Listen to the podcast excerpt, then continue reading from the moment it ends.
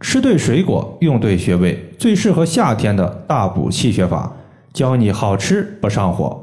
大家好，欢迎来到艾灸治病一百零八招，我是冯明宇。有一位朋友他说，我有一个倒腾水果的朋友，他不知道从哪听说我气血虚弱，就给我寄了几大箱的新鲜出炉的荔枝。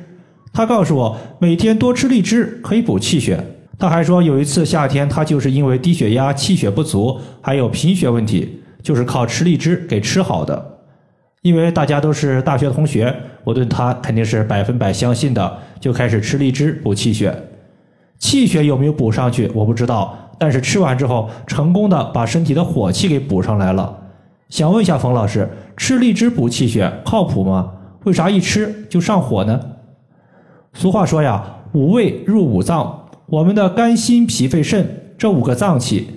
不同的脏器，它喜欢不同味道的食物，而脾胃乃是后天之本，气血生化之源。脾胃强，食物被脾胃消化后，才能转化为气血。那么同理，脾喜欢的食物，它就具有变相补气血的效果。而脾最喜欢的食物，它的味道啊，就是甘味食物。甘味它严格意义上可以分成两类，分别是甘甜和淡味儿。荔枝吃起来的有非常可口的甘甜味道，可见荔枝它确实是有健脾补血的功效。荔枝吃多了上火，吃少了对于补气血又起不到什么作用。如何平衡用量和上火呢？接下来我们说一下夏季补气血的方法。首先，荔枝是甜味食物，夏天说到水果不可缺少的就是西瓜。西瓜它可以解暑降温。但是吃多了呀，也会感觉口干舌燥、咽喉肿痛、上火。当时呢，我就给大家过一个建议：吃完西瓜可以喝一杯淡盐水，因为咸味食物入肾，稍微来点盐，它可以兼顾我们的肾。而肾主二便，可以避免吃完西瓜之后体内的水液大量流失。大家想一下，是不是吃完西瓜之后，我们的小便比较多呀？小便它其实就是体内的水液之一。水液流失过多，体内的水少了，但是火并没有少，水火不能平衡，火大于水，自然呢就出现了上火的症状。因此，喝淡盐水的方法，它也同样适用于荔枝。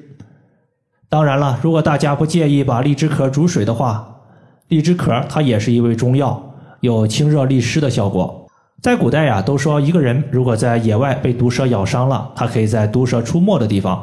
进行寻找，大概呢能够找到一些抵抗蛇毒的药物，这就是大自然的一个阴阳平衡，有一阳必有一阴。荔枝它也是如此，荔枝肉吃多了上火，但是荔枝肉它属于温热性质的，而荔枝壳呢它是寒凉性质的，因此吃完荔枝肉，我们把剩余的荔枝壳煮水，喝水之后也能避免上火的问题。只是我自己啊就这样操作过，感觉荔枝壳煮水之后，整体的味道不是特别好喝。想要平时去火，也能够使用我们前几天讲的三豆饮，就是把绿豆、黑豆、赤小豆各抓一小把，直接煮水，加入冰糖调味儿。这个方法呢，既可以清热降火，还可以补肾健脾开胃。对于夏天没胃口、食欲不振的朋友，是一个不可多得的选择。只要我们吃荔枝上火的问题解决了，那么吃荔枝补气血还是比较靠谱的。记得在前两年，我的微信群里啊，有一个广东的朋友，他和我留言，说自己最近头晕贫血，时不时感觉恶心呕吐，想要寻求一个不吃药可以补气血的方法。主要原因呢，这位朋友他有肝病，而肝病的患者如果吃药吃多了是比较伤肝的，所以呢，他想不吃药补气血。后来呢，我了解到他家是种荔枝的，当时呢也是荔枝成熟的季节，我就给他两个建议：第一，平时呢可以多吃荔枝，搭配三豆饮，避免上火；第二，艾灸行间穴和大都穴。行间穴和大都穴啊，它都是我们足部的穴位，他每天手持一根四厘米的石墨艾条，艾灸穴位三十分钟左右。如果某一天他比较懒的话，会在穴位上绑一个铜罐悬磁灸，装上石墨艾柱，艾灸个四五十分钟，没啥问题。经过一夏天的艾灸，现在呢，他是面色红润，头晕贫血都消失了。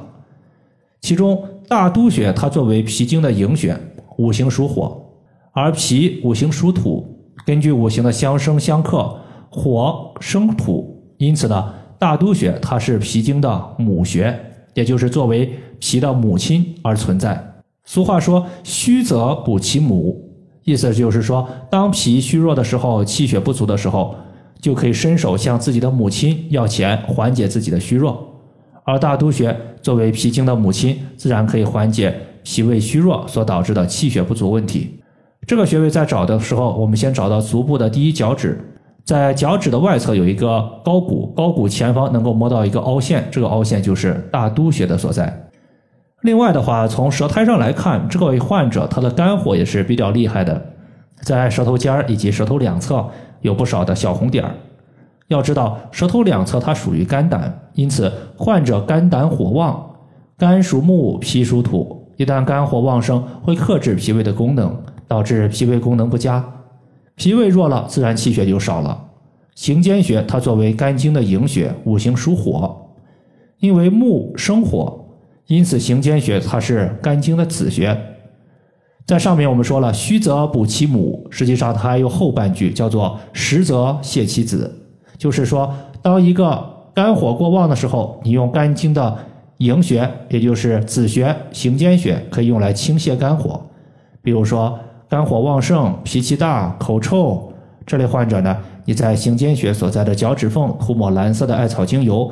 刮痧后进行艾灸，它清泻肝火的效果是非常好的。这个穴位，它在第一和第二脚趾间连线的一个缝纹头处，就是我们要找的行间。感谢大家的收听，我们下期节目再见。